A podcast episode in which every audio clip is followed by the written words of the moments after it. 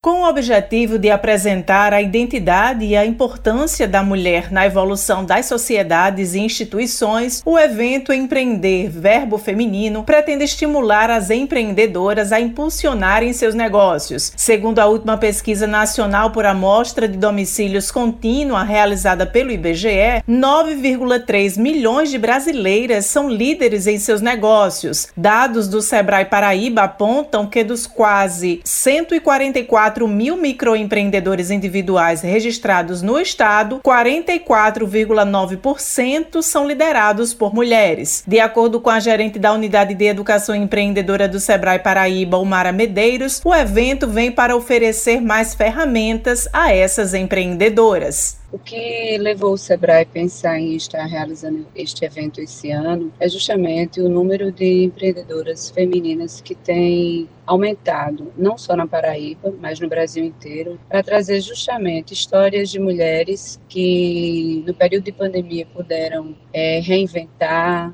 remodelar o seu negócio e com isso estão fazendo com que seus negócios cada vez mais possam é, acelerar o desenvolvimento, como também trazer outras pessoas para estar tá falando sobre essas inquietudes que o universo feminino nos, nos traz. Tayane Belchior, natural de Cuiabá, mora em João Pessoa desde maio de 2019. Era funcionária pública federal em Mato Grosso, mas decidiu pedir exoneração e vir morar na capital paraibana, onde passou a empreender. O evento Empreender Verbo Feminino é um evento que traz para as mulheres a oportunidade de conhecer histórias de empreendedoras incríveis que conseguiram se refazer, se reinventar e ter sucesso durante a pandemia. Além de inspirar e capacitar, também vai ter a presença de duas palestrantes incríveis que é a Paula Tebet falando um pouco sobre esse mundo digital, e da Denise Fraga falando sobre as conexões humanas, né, nessa época digital, que com certeza vão agregar muito valor às empreendedoras que fizerem parte desse movimento, né, do nosso dia 24. Então eu tô muito animada e muito feliz por fazer parte. Josi Simão para a Rádio Tabajara, uma emissora da EPC, empresa paraibana de comunicação.